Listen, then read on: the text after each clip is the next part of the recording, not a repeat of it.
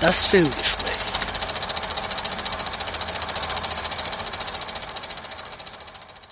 Hallo und herzlich willkommen zum Filmgespräch auf Radio Lora. Sie hören unsere Oktoberausgabe. Mein Name ist Sebastian Menzel. Mit mir im Gespräch wieder Ingrid Schölderle. Hallo miteinander. Wir haben wieder ein volles Programm. Wir fangen an mit einem Film, der bereits am 15. September gestartet ist, aber er liegt uns am Herzen. Moonage Daydream. Das ist eine Doku, das ist ein Musikfilm und ein absolutes Muss für alle Fans des leider schon verstorbenen David David Bowie. Ingrid, du bist gleich zweimal reingegangen. Bei der ersten Vorführung war die lange Version. Beim zweiten Mal war ich ein klein wenig enttäuscht, ob der Kürzung. Bei so einer Überlänge machen es 20 Minuten auch nicht mehr. Sie haben genau die ruhigen Szenen rausgeschnitten. Der Film ist zwei Stunden 15 Minuten lang. Jetzt Schnitte ganz schnell. Große Warnung an alle Epileptiker. Sie dürfen nicht reingehen, weil das ist nachgewiesen, dass so etwas epileptische Anfälle auslöst.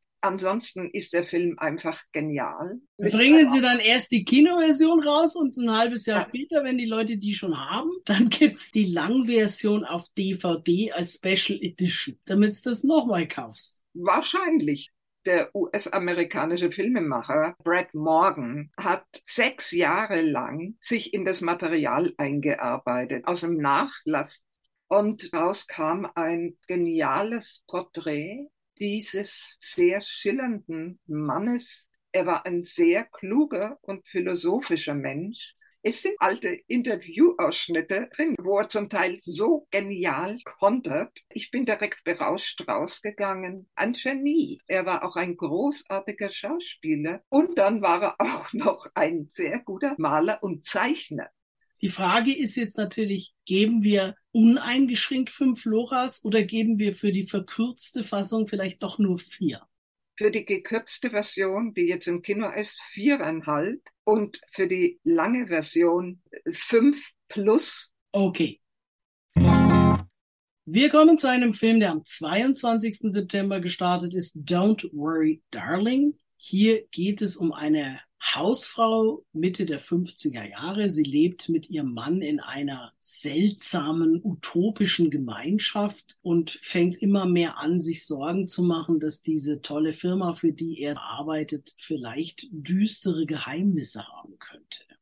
Fangen wir mal bei der Besetzung an. Ein Popstar, der ein prima Schauspieler ist, Harry Styles. Die meisten dürften Harry Styles von seinem Welthit kennen, Sign of the Times. Er hat übrigens auch mitgespielt in Love Simon und ebenfalls am Soundtrack mitgewirkt. Hier spielt hier Jack. Seine Frau Alice wird gespielt von Florence Pugh. Es ist ein Film von Olivia Wilde. Am Anfang dachte ich, was ist das denn für eine Gruppe von oberflächlichen Vollidioten? Bis du merkst, da stimmt was nicht. Es ist alles eine Scheinwelt. Es entwickelt sich ein richtiger Psychothriller. Ich habe an die Frauen von Stepford gedacht. Ich, ich kann nicht allzu viel mehr reden, außer dass Chris Pine, der Frank heißt im Film, den Oberboss spielt. Und ich finde den Film großartig. Für mich ein ganz glatter Fünf-Flora-Film. Gut. Dann kommen wir jetzt zu was ganz anderem. Und zwar kommen wir erstens mal jetzt zu den Starts vom 29. September. Und da haben wir als erstes eine Doku für Sie aus Österreich. Und zwar Der Bauer und der Bobo. Los geht's hier damit, dass ein Journalist, der eben den Spitznamen Bobo hat, einen Artikel geschrieben hat in seiner Wiener Zeitung über den Fall der von einer Kuh getöteten Touristin berichtet, es gab einen Fall in Österreich, eine Touristin, die mit ihrer Familie da irgendwo auf der Alm rumgelaufen ist mit dem Hund, ist von einer Kuh angegriffen worden, die sich bedroht gefühlt hat vom Hund und die Frau ist gestorben, es gab eine Gerichtsverhandlung und der Bauer ist verurteilt worden, beziehungsweise die Versicherung ist verurteilt worden, hier Schadensersatz zu leisten. Und darüber hat dieser Journalist, der Bobo, einen Artikel geschrieben und meinte dann so, na ja, das ist ja auch ganz klar und logisch, natürlich muss da die Versicherung zahlen und natürlich ist der Bauer schuld, so nach dem Motto. Und ein Bauer aus der Steiermark von einem Bergbauernhof, der Christian, hat diesen Artikel gelesen und sich schrecklich aufgeregt und hat dann in der Art eines Leserbriefes, aber auf Video, einen Kommentar ins Netz gestellt, so nach dem Motto, was weiß denn dieser Journalist schon über die Lebenswirklichkeit der Bergbauern? Gar nichts. Der Journalist ist gelernter Jurist. Dieses Video ist, wie man heute so schön sagt, viral gegangen unter dem Stichwort Wutbauer. Ganz viele Leute haben das angeklickt. Unter anderem sagt er in diesem Video, der soll erst einmal kommen und eine Woche bei uns auf dem Hof arbeiten, damit er überhaupt weiß, wie es dazugeht. Der Journalist hat dieses Angebot angenommen, er hat sich bei ihm gemeldet und hat ihn besucht. Und die haben sich dann regelrecht angefreundet, hat alles Mögliche auch gedreht auf diesem Hof, wie da die Schweine wirklich noch im Dreck wühlen dürfen und direkt auf der Weide geschlachtet werden und nicht irgendwo im Massenschlachthof im Minutentakt. Er hat Jacks auf seinen Weiden, macht selber Schnaps und alles Mögliche. Also das ist eine Doku, die ganz einfach sehr viel zeigt über das Leben der Bauern, über die Problematik der Landwirtschaft. Es kam dann irgendwann so weit, dass trotz allem der in finanzielle Schwierigkeiten geraten ist und es drohte die Raiffeisenbank diesen Hof zu versteigern, weil er die 400.000 Euro nicht zurückzahlen konnte, nachdem die Subventionen gestrichen worden sind von der EU und dann hat der Journalist, der Bobo, eine Seite ins Netz gestellt mit einem Spendenaufruf. Der Bauer ist der Christian Bachler auf dem generationenalten Bergbauernhof. Und der liegt auf ungefähr 1450 Meter Höhe. Der Journalist, der Florian Klenk, Chefredakteur der in Österreich sehr bekannten Wochenzeitung Falter, die Katastrophe ist unsere EU, die gerade für die kleineren Bauernhöfe, die aufs Tierwohl achten und auf die Natürlichkeit, die Subventionen gestrichen haben, Insofern ist das auch ein ganz, ganz wichtiger Film und ein sehr, sehr witziger Film. Dieser Bachler ist so ein Naturtalent als ja. Alleinunterhalter. Mutterwitz. Er äh, sagt irgendwas und im Hintergrund mut eine Kuh und er dreht sich um und sagt Zustimmung. Oder allein schon die T-Shirts, die er immer alle anhat, muss man darauf achten. Mu-Versteher zum Beispiel. Der Film ist von dem Dokumentarfilmer Kurt Langbein sehr, sehr schön gemacht. Rundum gelungene Doku, weil ja. wichtiges Thema, gut umgesetzt, unterhaltsam, keine Minute langweilig, kann man eigentlich schon wieder fünf Loras geben. Ja. Genau. Ebenfalls am 29. September gestartet ist der Film Da kommt noch was. Hier steht im Mittelpunkt eine ältere Dame, Helga, die wird gespielt von Ulrike Willenbacher. Die hatte sich ihren Lebensabend anders vorgestellt. Vor zwei Jahren hat ihr Mann Franz sie für eine jüngere Frau verlassen und jetzt steckt sie buchstäblich fest und zwar im Heizungsschacht ihres Hauses, weil ihr der Boden unter den Füßen weggebrochen ist. Hilfe kommt erst spät. Sie braucht jetzt Unterstützung ab sofort für ihren Haushalt. Die Putzkraft fährt in den Urlaub und schickt Richard als Vertretung, gespielt von Zbigniew Samachowski, einen Polen. Die zwei haben erstmal Probleme, sich zu verständigen, weil sie natürlich kein Polnisch kann und er nicht richtig Deutsch. Irgendwie kriegen sie es aber hin, sich zu verständigen und dann fliegen plötzlich die Funken. Aber in der Umgebung von Helga können sich nicht alle vorstellen, dass das der richtige Mann für sie ist. Es ist eine sehr verspießerte Umgebung, auch ihre Freundinnen alle sehr festgefahren, etepetete und natürlich immer trashig angezogen. Auch Helga ist festgefahren. Im Grunde genommen ist sie so fast ein bisschen lebendig tot, aber in edler Umgebung. Bis dann eben der Pole kommt, der auch einen ziemlichen Humor hat. Er wird wunderbar von Zamachowski gespielt, der in Polen ein ganz großer Star ist, sowohl Film, Fernsehen als auch Theaterstar. Die Regie hat Mareile Klein gemacht, die vor ein paar Jahren sehr positiv aufgefallen ist mit Dinky Sinky. Es ist ein Film, wo es viel um Toleranz und um Neid geht. Er hat Längen, ein bisschen absurd auch, aber durchaus handwerklich gut gemacht. Ich würde ihm gute dreieinhalb Loras geben. Okay, dreieinhalb Loras. Wir haben auch noch einen Ausschnitt aus Da kommt noch was. Sag mal, Helga, du der Pole, ist da irgendwas? Was soll denn das sein? Habe ich was verpasst? Ja, der hilft mir bei Arbeiten im Haus. Ja, ist doch gut. Ja, ich muss da noch einiges tun, bevor ich verkaufe. Ja, Polen sind sehr gute Handwerker. Du kannst ja froh sein, wenn du heute noch einen kriegst. Ja, du, der hat mir jetzt das Loch repariert. Also das ist ganz toll geworden. Das ist besser als vorher. Also ganz toll. Der Franz meinte, er hätte euch beide zusammen im Konzert gesehen. Der Franz kennt ihn doch gar nicht. Naja, ziemlich schnell klar, um wen es sich da handelt. Ach so? Ja, wann hast du den Franz getroffen? Der Franz war auch im Konzert. Also, ich verstehe nicht, was sind jetzt daran die News, dass ich den mit ins Konzert genommen habe? Ja, nee. Ja, wo der mir ja so hilft. Aber ich meine, da läuft nichts zwischen euch, oder, oder wie?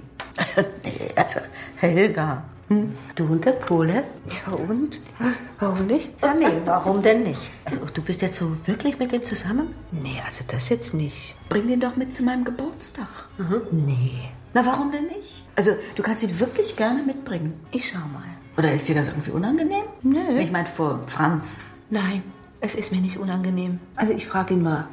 Aber ich bin nicht ganz sicher, ob er Zeit hat. Du, der ist doch eh am Mittwoch bei mir. Ich werde ihn persönlich einladen. Hm? Wir haben noch was für die jüngeren Zuschauer und zwar Schule der magischen Tiere geht in die zweite Runde. Ich muss dazu sagen, ich war jetzt nicht so der Riesenfan des ersten Teils, weil mir da dieses plötzlich unmotiviert in Gesang ausbrechen, wie das in Hollywood-Filmen gerne gemacht wird, etwas auf den Wecker gegangen ist. Ich weiß nicht, wer das jemals irgendwelchen Produzenten eingeredet hat, dass Kinder toll finden, wenn in Filmen gesungen und getanzt wird. Als Kind habe ich das schon so interessant empfunden wie eine Werbeunterbrechung. Jetzt gibt's also schon den zweiten Teil, Schule der magischen Tiere. Da ist ja eine ganze Reihe von Büchern im Hintergrund. Diesmal wird auch wieder gesungen und getanzt, aber diesmal hat das Gesinge und Getanze wenigstens einen Grund. Die machen ein Musical in ihrer Schule. Ich würde sagen, wer diese Bücher mag, wenn ihre Kinder Fans dieser Reihe sind, dann okay. Ansonsten, wir sind natürlich nicht die Zielgruppe. Wie hast du es empfunden, Ingrid? In jedem, in erster Linie das, was ich als Girly-Filme bezeichne, müssen ein paar Schnepfen drinnen sein, aufgestylte und Mobbing-mäßig. Hast ja du auch schon festgestellt. Das hatten wir ja neulich schon besprochen bei Lotterleben. Der Justus von Donani wieder in der totalen Schublade, Schuldirektor ohne jeglichen Humor. Ich bin auch nicht begeistert. Wie viel geben wir ihm denn? Zwei, sind wir gnädig? Ja, zwei, zwei reicht.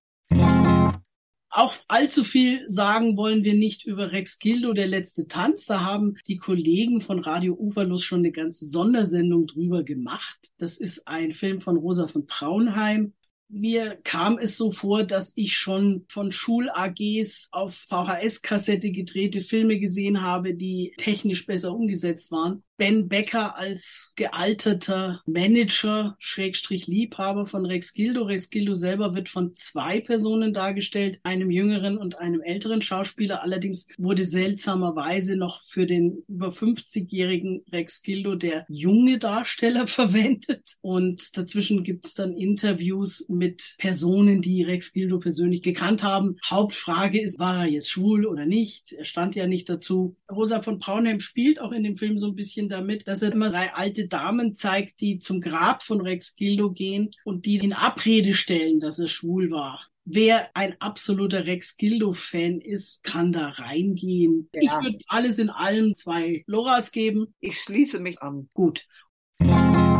Und damit kommen wir jetzt zu den Starts von heute, vom 6. Oktober. Und wir beginnen mit einer deutschen Produktion in einem Land, das es nicht mehr gibt. Das Land, das es nicht mehr gibt, ist die DDR. Also müsste man eigentlich eher sagen, der Staat, den es nicht mehr gibt. Regie geführt hat hier Elrun Götte und die verarbeitet hier ihre eigenen Erfahrungen als Model für Modeaufnahmen in Ostdeutschland, die sich in einen Fotografen verliebt hat, Ja, es geht um die junge Susanne, genannt Susi, nach Susi Quattro benannt. Wird gespielt von Marlene Buro. Sie wurde erwischt von der Stasi, als sie ein Buch dabei hatte. 1984 von George Orwell und das war verpönt in der DDR. Sie ist nicht ins Gefängnis gekommen, aber man hat ihr die Chance gegeben, dass sie sich in der Produktion bewährt, wie es damals hieß, und wird ein Lehrling in einem Metallberuf als Fabrikarbeiterin, wo sie natürlich überhaupt nicht reinpasst. Sie sitzt auf der Fahrt von der Fabrik am Fenster eines Busses und dieser Fotograf, Coyote, macht ein Foto von ihr. Und dann sieht sie dieses Foto auf der Titelseite des damals sehr berühmten Modemagazins der DDR, Sibylle. Dann geht sie hin und so kommt dann der Kontakt zustande. Den Fotografen spielt David Schütter.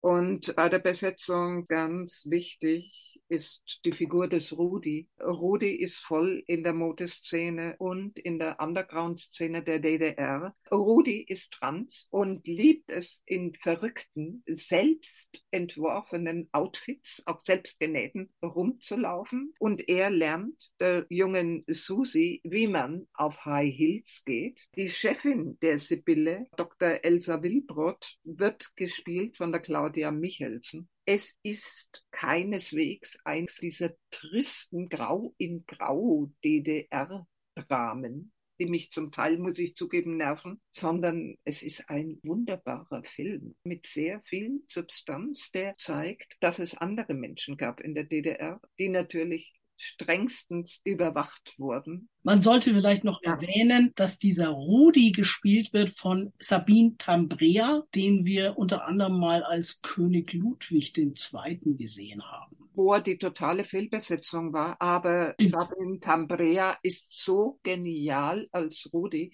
Ich würde ihm sofort einen Filmpreis geben die Erlrun Götte, die das ja zum großen Teil selbst erlebt hat, hat mit diesem Film der DDR-Subkultur ein kleines Denkmal geschaffen. Gute vier Loras. Okay. Wir kommen nach Hollywood und zwar ebenfalls heute ins Kino kommt der Film The Woman King. In der Titelrolle sehen wir hier Viola Davis. Das Ganze spielt in Afrika und zwar im 19. Jahrhundert im Königreich Dahomey. Die hatten tatsächlich, das ist nicht für den Film erfunden worden, eine weibliche Armee. Das ist nicht so ganz geklärt, wie das ursprünglich entstanden ist. Die waren insgesamt 200 Jahre lang tätig, so grob zwischen dem 17. und dem 19. Jahrhundert. Es gibt Legenden. Das eine ist, dass die einfach so viel Krieg geführt haben mit ihren Nachbarn, dass die männlichen Soldaten knapp wurden und dann irgendein König auf die Idee kam, Frauen zu verwenden. Beziehungsweise gibt es auch noch die Theorie, dass eine Königin sich mal eine weibliche Leibwache gewünscht hat und das daraus entstanden ist. In diesem Film ist die Hauptfigur einerseits die von der Viola Davis gespielte Naniska, die so eine Art Generalin ist von dieser Truppe, wobei man sieht hier, ich sag jetzt mal so um die 50 Amazonen kämpfen. In Wirklichkeit hatten die ein paar tausend. Und die zweite Hauptfigur ist Navi, gespielt von Tuso Mbedu, die als Rekrutin gerade anfängt, nachdem ihr Stiefvater sie an irgendeinen reichen Kerl verheiraten will und sie zum wiederholten Mal zur Ehe Nein sagt, gibt er sie zur Strafe im Palast ab. Ja, schenkt sie dem König als Soldatin. Diese Frauenarmee wurde einerseits gespeist aus solchen Mädchen des eigenen Landes, die abgegeben worden sind. Andererseits waren das aber weibliche Gefangene, die bei Überfällen gefangen genommen wurden und die eben die Chance bekommen hatten, sofern sie fit genug waren, an diesem Training teilzunehmen. Und wenn sie ihre Prüfung sozusagen bestanden haben, durften sie dann da kämpfen. Das ist natürlich ein durchgestylter Hollywood-Film, alles technisch perfekt gemacht. Viola Davis ist in ihrer Rolle sicherlich gut. Auch die junge Tusum Bedu macht das gut. John Boyega übrigens spielt den König. Der ist bekannt aus den neueren Star Wars-Filmen. Wenn man sich jetzt allerdings so ein bisschen mit der Geschichte beschäftigt, dann muss man sagen, ist das natürlich eine sehr weichgespülte Variante. Das Königreich Dahomey war schlicht und ergreifend reich und mächtig, weil sie über Jahrhunderte davon gelebt haben, alle Nachbarn permanent zu überfallen und die Gefangenen als Sklaven an die Weißen zu verkaufen. Dahomey war sehr stark geprägt auch von so einem Voodoo-artigen Glauben mhm. und die haben nicht nur massenweise Leute in die Sklaverei verkauft, sondern die haben auch selber ja. natürlich sehr viele Sklaven behalten für die Arbeit, offensichtlich aber mehr als sie gebraucht haben. Und einmal im Jahr gab es dann ein großes Opferfest für ihre Voodoo-Götter, bei dem dann jedes Mal ein paar tausend überzählige Sklaven niedergemetzelt worden sind ja. als Opfer, wo dann auch die Soldatinnen beteiligt waren mhm. als Exekutorinnen. Und die Geschichte hier, dass die sozusagen versuchen, von diesem Sklavenhandel wegzukommen und eigentlich eher die Nachbarn die Bösen sind, das ist natürlich sehr geschönt. Es hat zwar tatsächlich von den Amazonen den Vorschlag gegeben, diesen Sklavenhandel zu reduzieren, aber der König hat sich darauf nicht wirklich eingelassen. Das ist nur im Film so. Tatsächlich war es so, dass Dahomey weitergemacht hat, bis die Engländer, nachdem in England die Sklaverei schon verboten war, eine Seeblockade ihres Haupthafens gemacht haben, um den König dazu zu zwingen, einen Vertrag zu unterschreiben gegen den Sklavenhandel. Allerdings wurde heimlich weiter gehandelt, bis die dann 1892 von den Franzosen erobert und zur französischen Kolonie geworden sind. Tatsächlich waren in dieser Schlacht gegen die Franzosen die letzten Soldatinnen dabei. Die meisten sind dabei gestorben, ein paar haben es überlebt. Und die letzte, die noch als junge Frau da dabei gewesen ist, wurde dann irgendwann in den 50er Jahren mal interviewt und die hieß Navi und daher kommt wahrscheinlich der Name der jungen Hauptfigur. Es ist eine Familiengeschichte, es geht natürlich auch irgendwo um Mutterschaft, es geht um Solidarität unter Frauen und ich fand auf jeden Fall den Film natürlich, wenn man denn schon nach Afrika schauen möchte, um, um vieles, vieles besser als äh, diesen Superhelden-Quatsch Black Panther, weil die Leibwache vom König von Wakanda, dem fiktiven Land aus Black Panther, wurde tatsächlich inspiriert von diesen Amazonen aus Dahomey.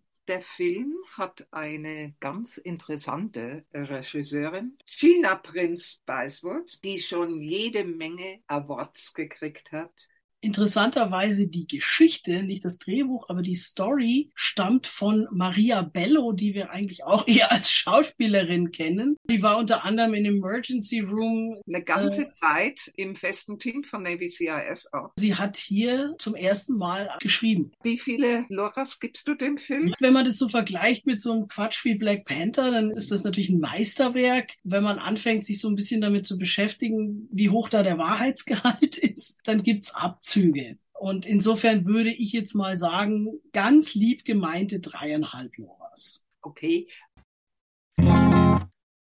Jetzt kommen wir zu einem österreichisch-deutsch-französischen Drama von Ulrich Seidel. Der Film heißt Rimini kommt auch heute ins Kino. Und hier geht es um Richie Bravo. Das war einmal ein gefeierter Schlagerstar und der sitzt jetzt da im winterlichen Rimini, jagt seinem früheren Ruhm hinterher. Er hat einen recht ausschweifenden Lebensstil. Er ist spielsüchtig, er trinkt, muss vor Bustouristen auftreten. Er schleppt auch mal den einen oder anderen weiblichen Fan ab und als seine Mutter stirbt, kehrt er zurück in seine Heimat nach Parndorf im Burgenland, um im Keller bei etwa Schnäpsen Abschied von seinem Elternhaus zu nehmen. In seinem Kinderzimmer hängen immer noch Charlton Heston und Winnetou. Und eines Tages steht dann seine mittlerweile erwachsene Tochter vor ihm und möchte Geld haben. Das ist dann bereits wieder in Rimini. Es ist so trist. Es gibt nichts Trostloseres als Rimini im tiefen Winter bei Schneestürmen. Die Hotels haben fast alle geschlossen das passt jetzt eigentlich so ein bisschen zu dem Film, den wir vorhin erwähnt haben, Rex Kildo. Er ist ja am Schluss seiner Karriere auch überwiegend in Möbelhäusern aufgetreten. Ja, ja. Die Mutter ist verstorben, aber der Vater lebt noch. Der ist dement und sitzt in einem österreichischen Pflegeheim, wo er irgendwo geistig noch in der Nazi-Zeit hängt. Und der Vater, das ist ganz interessant, ich konnte es erst gar nicht glauben, gespielt vom Hans-Michael Rehberg. Es ist die allerletzte Rolle, ganz kurz vorm Tod, ihn so zu sehen, diesen großen, wunderbaren Schauspieler, als abgemagerten, total zusammengefallenen Mann. Der Film porträtiert diesen abgestürzten Menschen sehr schonungslos, seine Alkoholexzesse. Thomas ist sowas von großartig. Die New York Times hat sich darüber aufgeregt, dass der Film nicht ausgezeichnet wurde bei der Berlinale. Michael Thomas als Richie Bravo auch nicht berücksichtigt wurde. Wobei sich die Berlinale mittlerweile zwei Preise gespart hat, weil sie mehr nach Geschlecht Schauspielerinnen und Schauspieler auszeichnen, sondern nur noch die beste Leistung in einer Haupt- und die beste Leistung in einer Nebenrolle. Das heißt also, unabhängig vom Geschlecht werden jetzt nur noch zwei Preise vergeben. Ich finde das Ganze absurd und Schauspielern gegenüber eine ganz große Frechheit. Das nächste, was dann kommt, ist, dass gezählt wird, wie oft ein Mann und wie oft eine Frau gewonnen hat. Und dann müssen sie mindestens mindestens halbe halbe. Dann ja. müssen sie jedes Jahr abwechseln. Zum Schluss zurück zu Rimini. Michael Thomas, der nicht nur es hervorragend gespielt hat, sondern der auch prima singen kann der Schluss etwas absurd und übertrieben und deshalb gibt es bei mir etwas Abzug. Ich hätte dem Film normalerweise vier gegeben, aber aus diesem Grund nur drei Loras. Okay, drei Loras für Rimini wir kommen zu einer weiteren deutschen Produktion und zwar 1000 Zeilen. Das ist Regie geführt hat hier Michael Bulli Herbig.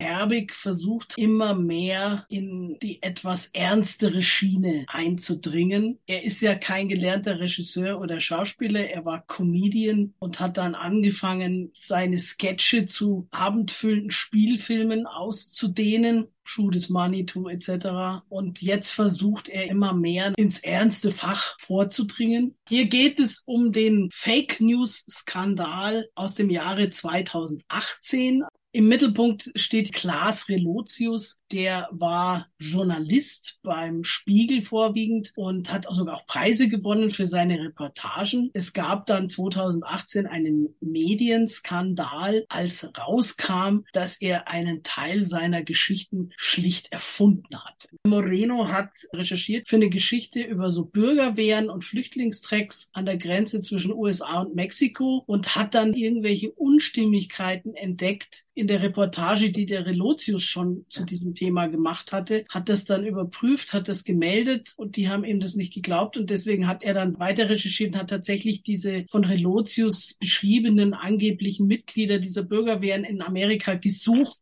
Letzten Endes hat Relotius dann im Dezember 18 seine Kündigung eingereicht. Im Film heißt er nicht Klaas Relotius, sondern Las Bogenius. Aber der Juan Romero ist der Juan Romero und ganz ausgezeichnet gespielt von Elias Barek. Den Relotios spielt Jonas Ney. Dann ist der Michael Ostrowski noch dabei, Jörg Hartmann, Michael Mertens, Kurt Krömer. Ich finde es sehr gut, gerade in unserem Zeitalter der großen Fake News, dass Bully Herbeck sich dieses Themas angenommen hat.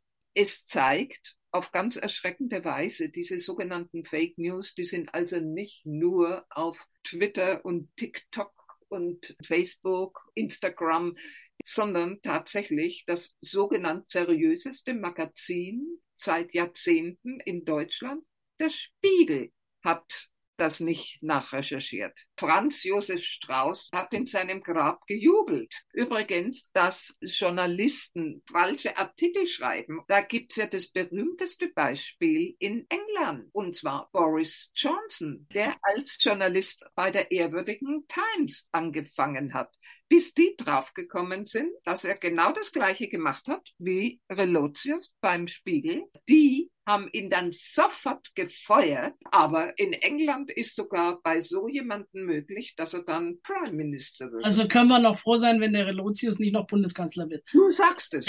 Juan Moreno, der das eben aufgedeckt hat, der hat dann auch noch ein Buch geschrieben über die Geschichte. Das ist 2019 erschienen unter dem Titel 1000 Zeilen Lüge. Und er hat bereits, bevor das Buch fertig war, die Filmrechte verkauft. Das ist jetzt eben der dazugehörige Film. Man könnte vielleicht argumentieren, es hätte noch boshafter und satirischer sein können. Natürlich auch ein bisschen Geschmackssache. Ja, vor allen Dingen, ich finde, wie die Führungsetage des Spiegel dargestellt werden, genau richtig. Mehr ist oftmals falsch. Und in diesem Falle wäre es falsch. Meine Meinung. Ich gebe diesem Film gute vier bis viereinhalb Loras. Okay.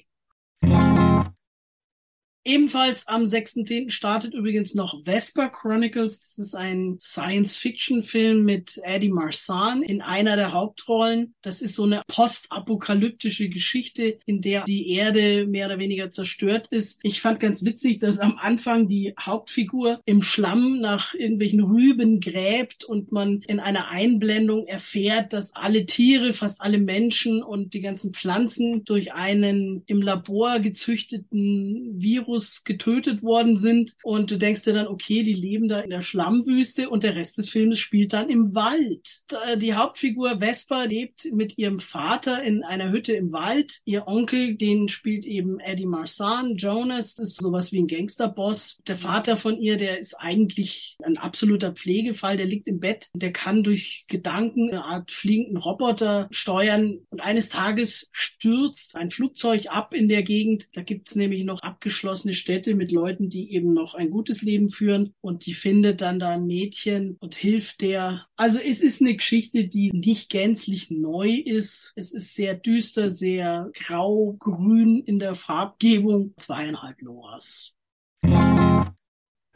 Sie haben eine Zeichenschule besucht, bevor Sie in der Rüstung arbeiten mussten? Wie lange waren Sie auf der Schule? Zwei Jahre. Danach wollte ich auf die Kunsthochschule gehen. Wozu? Um Kunst zu studieren. Wieso nicht Architektur? Hätten Sie mehr davon gehabt? Gut, man kann sich ja nicht aussuchen, wofür einem das Herz schlägt. Das hier ist eine Kennkarte. Können Sie das Bild auswechseln und den Stempel dann ergänzen? Gute Fälschungen sind im Grunde wie kleine Kunstwerke. Kriegen Sie das hin? Das ist eine sehr einfache Frage.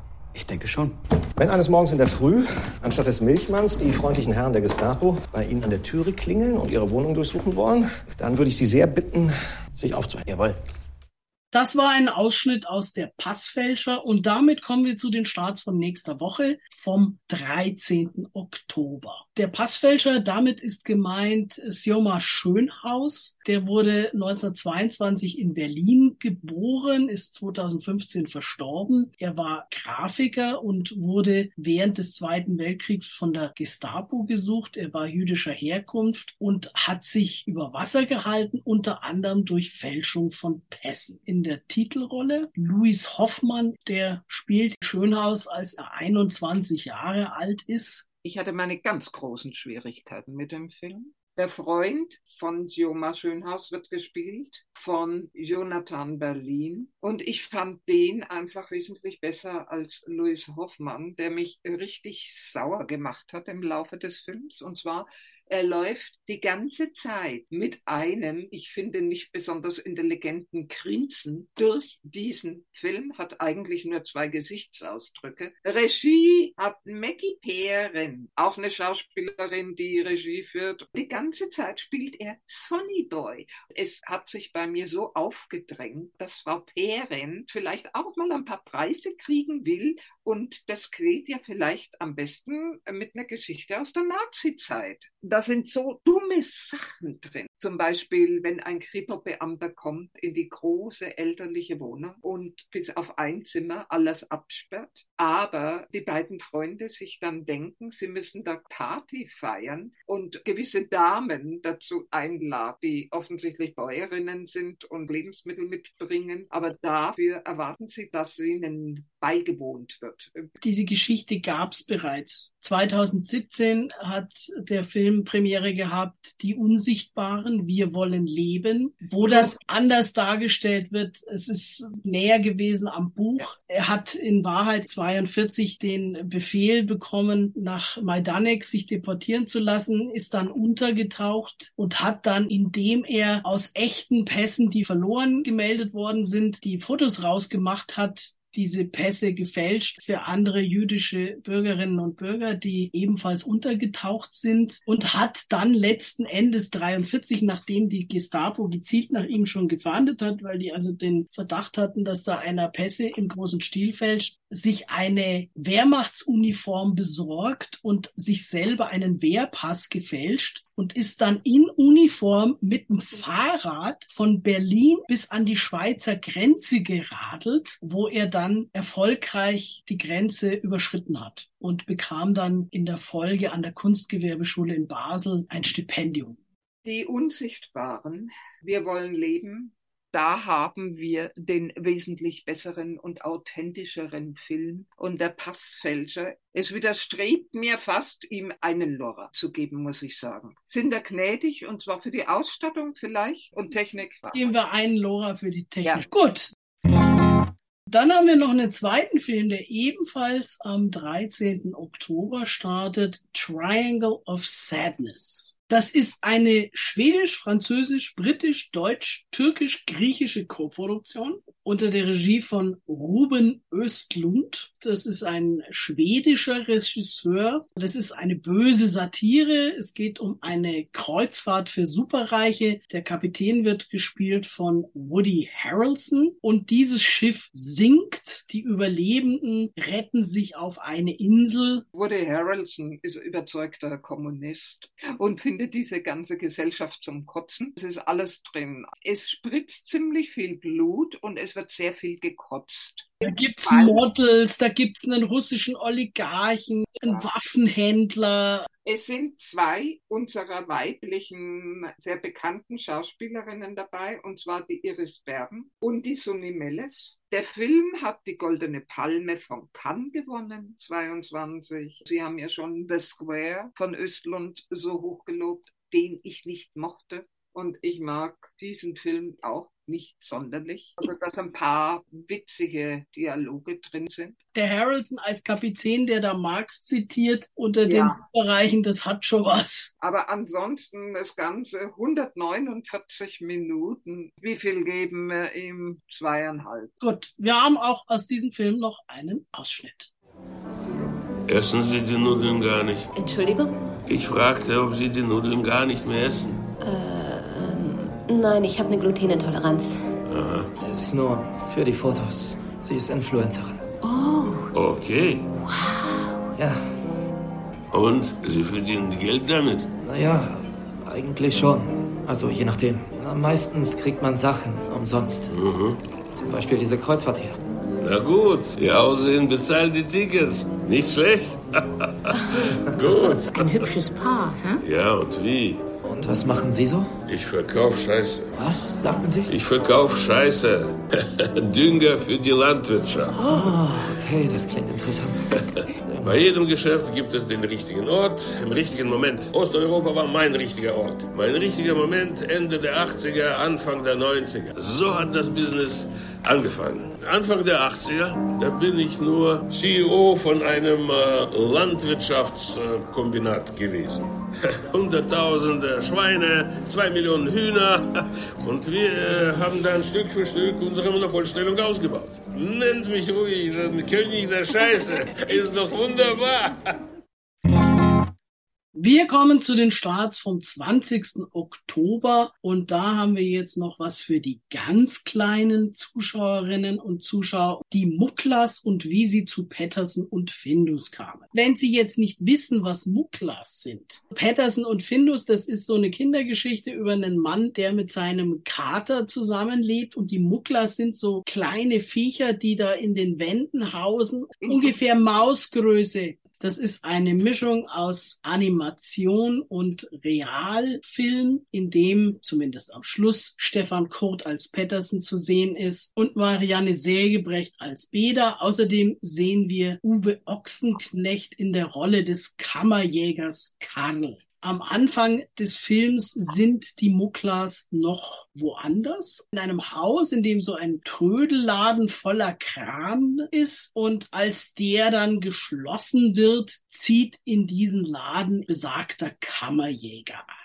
Und der ist erstens einmal total auf Ordnung und Sterilität gepolt und er entdeckt die Spuren der Muklas, von denen er zumindest gerüchteweise schon mal was gehört hat und möchte die natürlich gern fangen. Und da gibt es nur eins, die Muklas müssen abhauen und schicken dann die Jüngsten los, um eine neue Heimat zu suchen das ist eigentlich auch schon die ganze Geschichte.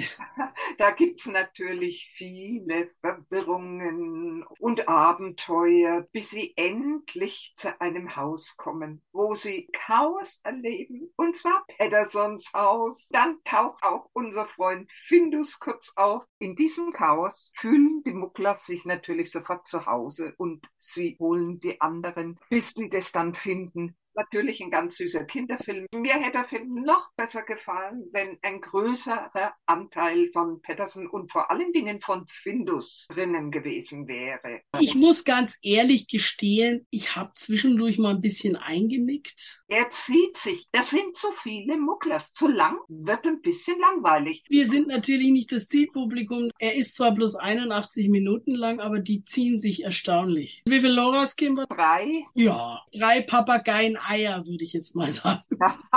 für die ganz Kleinen. Und dann haben wir noch einen Film, der ist durchaus für die etwas größeren Kinder auch geeignet. Die Legende vom Tigernest. Produziert wurde das von Italien, spielt aber in Tibet, ist komplett in Tibet gefilmt worden.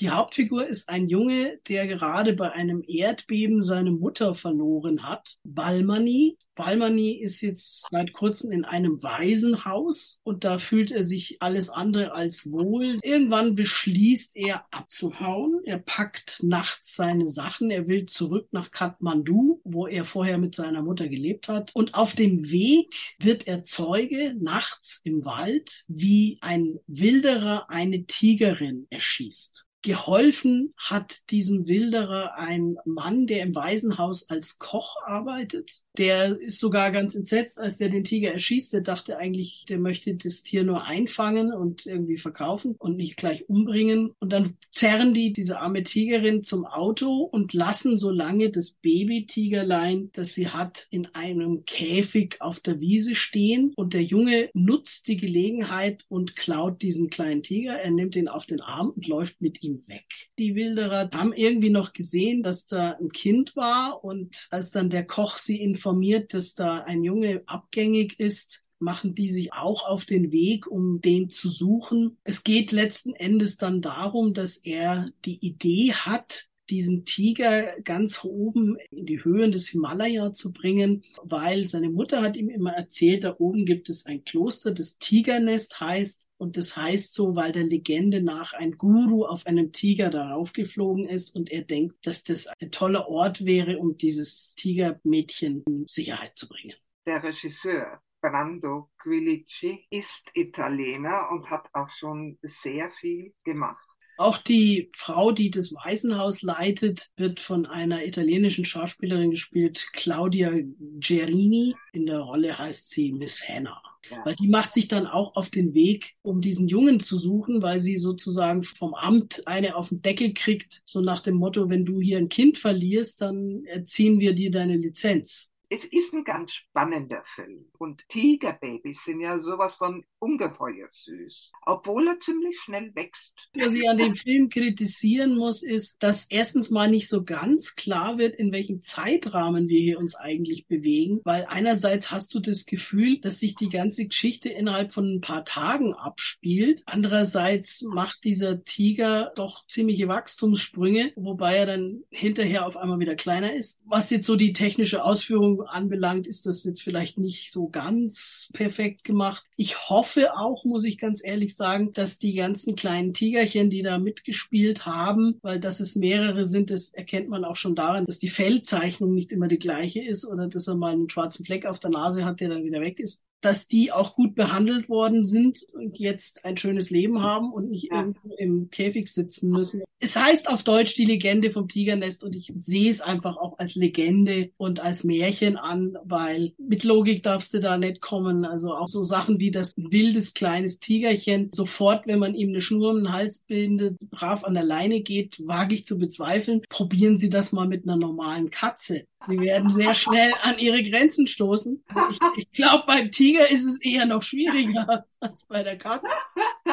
Kurzum, wie viele Loras geben wir dem Film? Es sind tolle Landschaftsaufnahmen, es ist eine nette Geschichte, es ist geeignet für Kinder und Jugendliche. Natürlich wird die Mutter erschossen, aber man sieht kein Blut oder sowas. Ein netter Film für die ganze Familie. Drei Loras. Dreieinhalb bis vier würde ich ihm schon geben. Na, bisschen viel.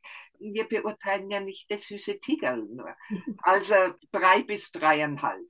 Ich sag mal dreieinhalb.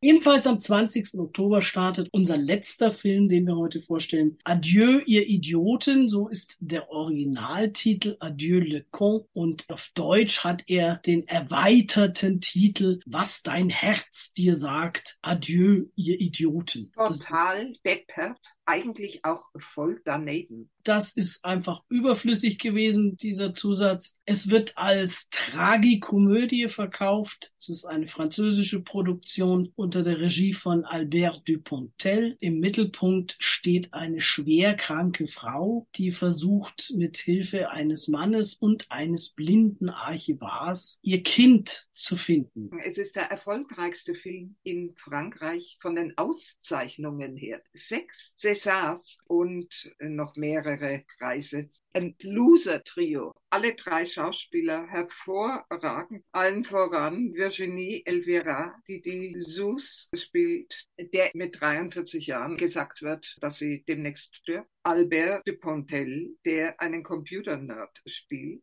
Nicolas Marier, der im Archiv vor sich hin modert. Sus hat in jungen Jahren ein Kind zur Adoption freigegeben, eine Tochter, und die möchte sie wiederfinden. Also machen sie sich auf den Weg. Es passieren etliche absurde Sachen, eine wahnsinnige Komik und trotzdem natürlich auch eine große Tragik. Ich fand ihn ganz erfrischend. Ich gebe ihm vier Loras. Ja, und Sie können sich jetzt noch selber eine Meinung bilden. Wir haben nämlich auch aus diesem Film noch einen Ausschnitt. Guten Tag. Wer sind Sie? Süßtrappé. Guten Tag. Was mache ich hier? Also ich, ich war auf dem Gesundheitsamt und ich habe mir erlaubt, Sie mitzunehmen. Sie haben sich erlaubt, mich mitzunehmen? Ja, ich suche die Akte eines Kindes, das ich vor langer Zeit zur Adoption freigegeben habe.